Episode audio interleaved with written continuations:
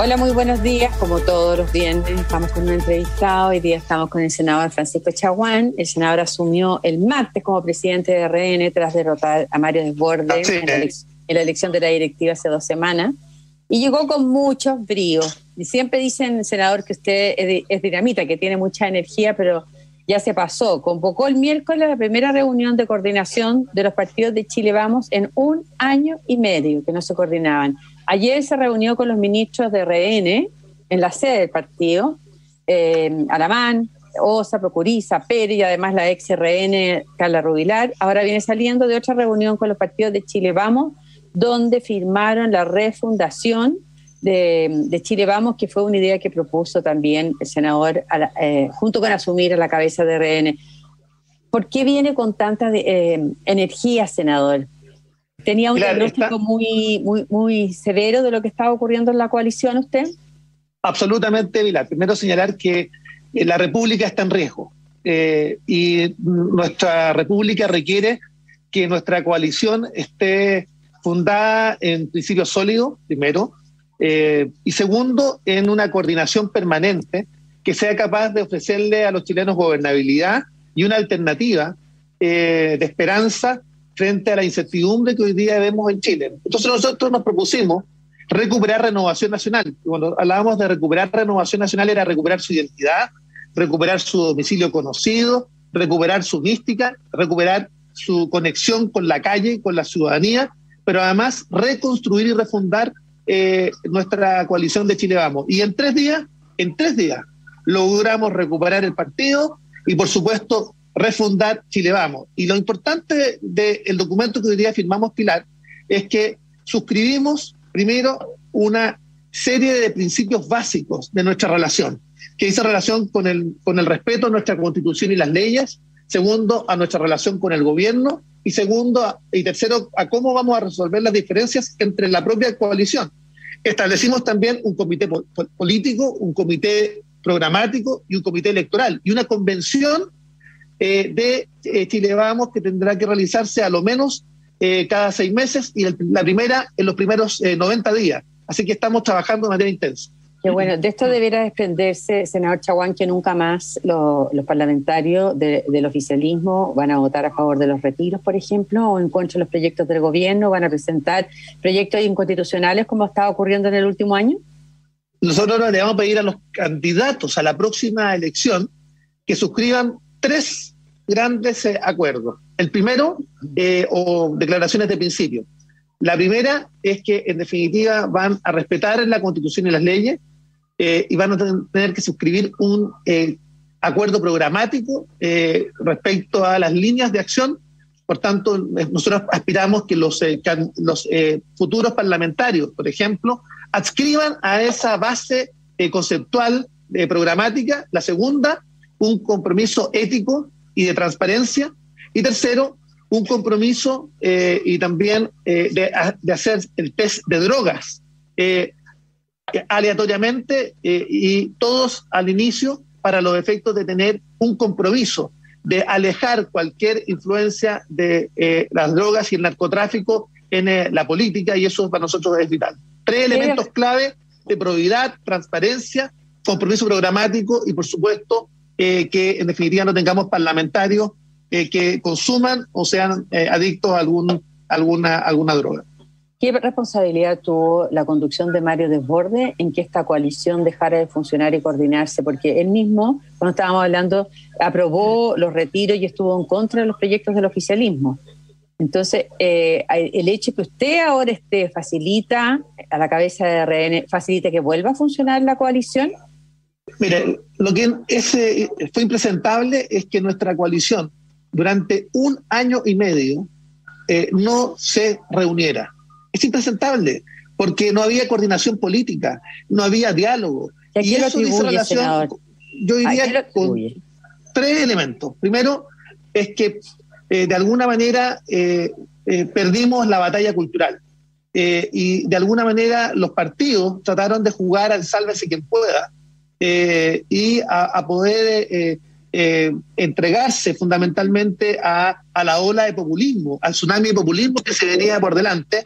y en definitiva a la pérdida de nuestras, las convicciones de nuestras propias ideas. La segunda se debió fundamentalmente a que los partidos básicamente se contentaban con el carácter que, que adoptó el presidente de ser jefe de Estado, jefe de gobierno y jefe de coalición. Y por tanto las reuniones eh, eran las del Comité Político de la Moneda y no las de la propia coalición que fuera capaz de interlocutar con el, eh, con el gobierno. Y la tercera, yo diría, es que acá faltó entender que la única manera de poder eh, presentar una alternativa de gobernabilidad era mostrar una coalición unida, una coalición que presentara un un proyecto programático que pudiera reencantar a los chilenos y más bien acá hubo proyectos personales que se, que se impusieron por sobre los proyectos colectivos. Y eso es lo que nunca más tiene que pasar en Chile Vamos.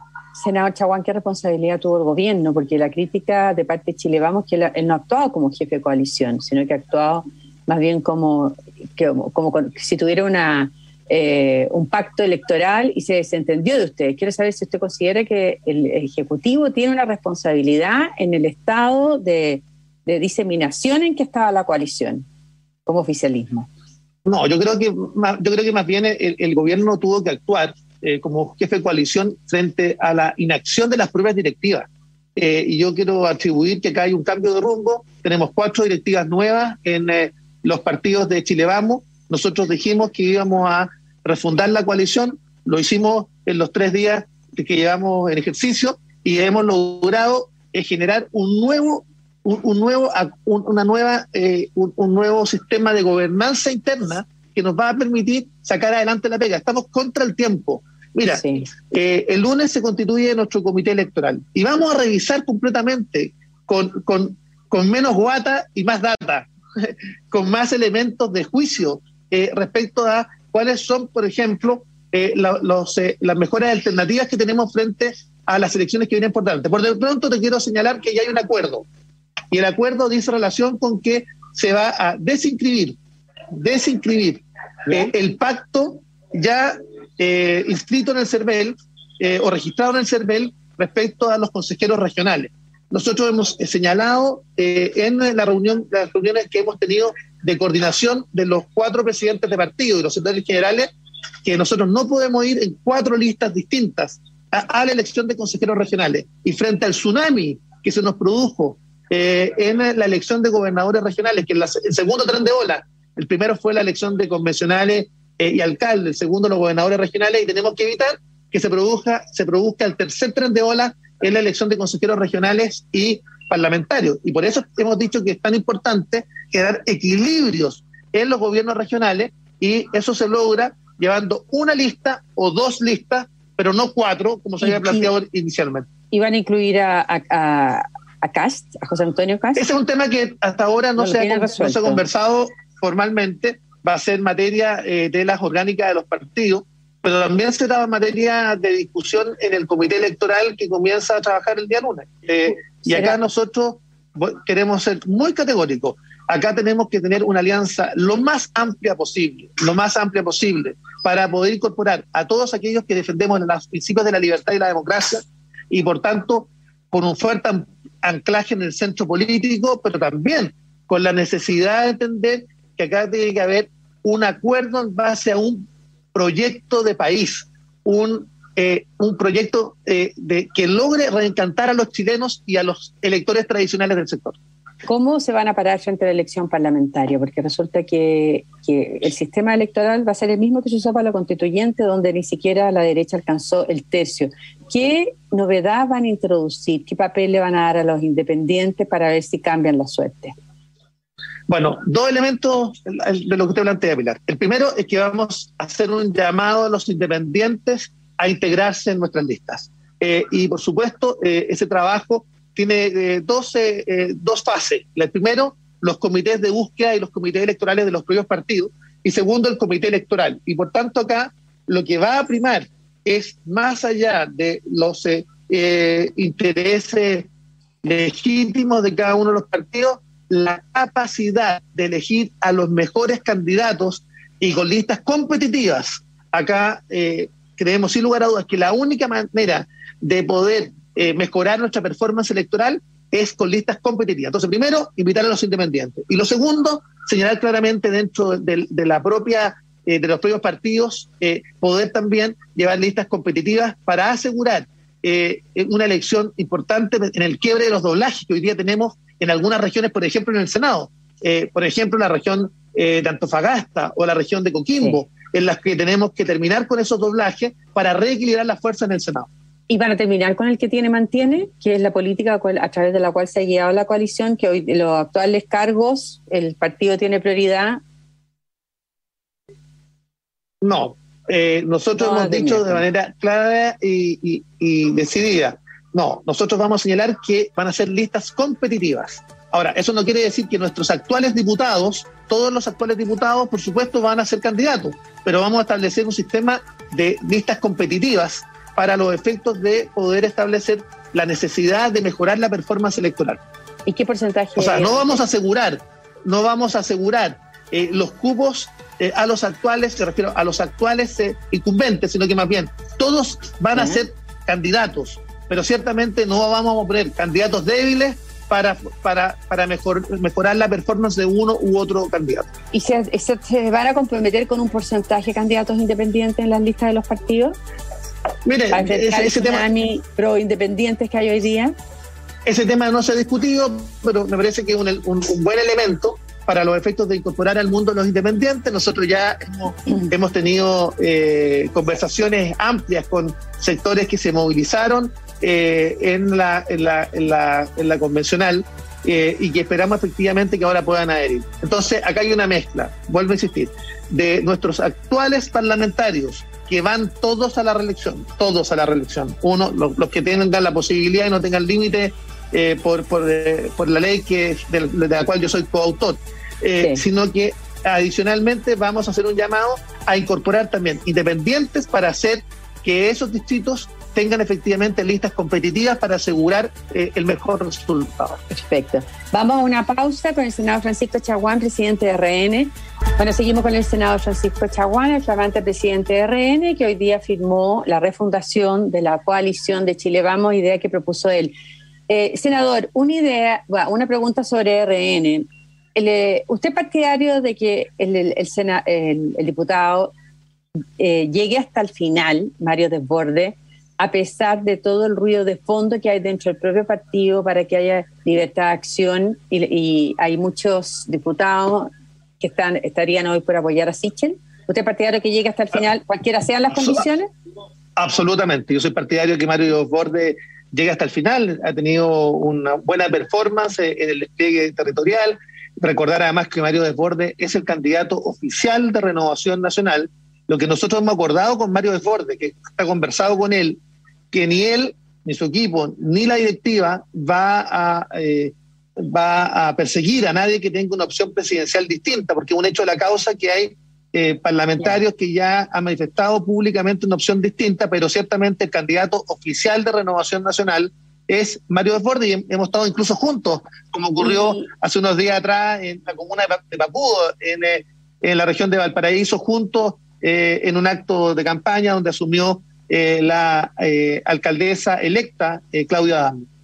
Y, senador, hay partidarios de, de Sichel dentro del partido que han reclamado que hay maniobras del desbordismo para demorar la proclamación de los nuevos consejeros, con el objetivo que no se reúna el nuevo Consejo General y no dé libertad de acción hasta que se realicen las primarias. Eh, no, yo, yo no, no, no, normal los tiempos que se ha tomado el, el Tribunal Electoral de, dentro del partido para proclamar a los consejeros generales?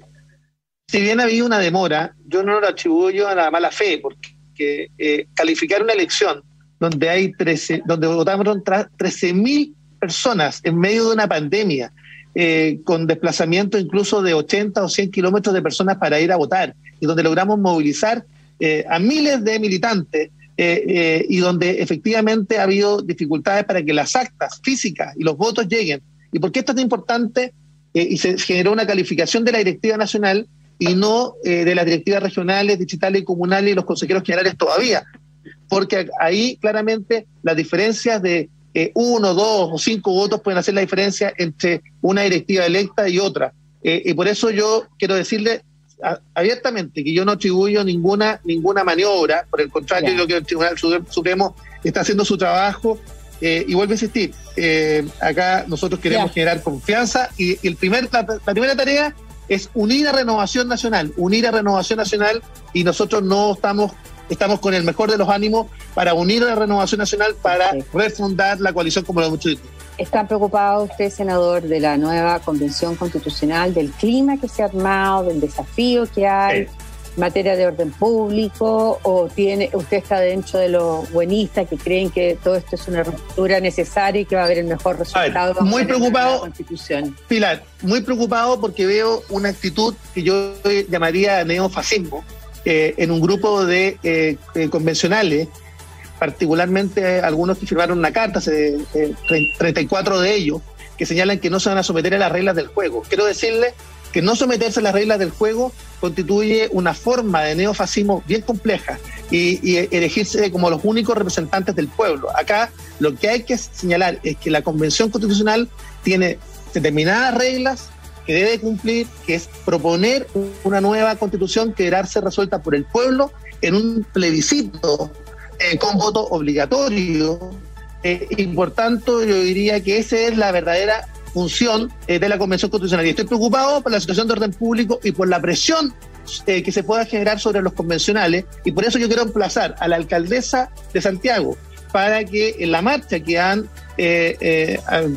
han adelantado o han anunciado cerca de 80 convencionales, efectivamente acá se den todas las condiciones para que el orden público y la seguridad prime y la presión sobre eh, los, eh, eh, los convencionales no, no se ejerza, sino que más bien sean las propias convicciones las que resuelvan los temas que van a ser clave en la nueva. ¿Qué papel tiene la alcaldesa comunista en el orden público para una marcha?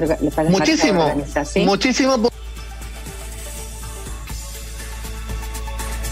Se me cortó. Ya, nos tenemos que ir, senadora. A mí se me cortó. Muchas gracias por la entrevista y me despido de ustedes. Que tengan un buen fin de semana y sigamos cuidándonos para mantener los buenos resultados y control de la pandemia. Muchas gracias.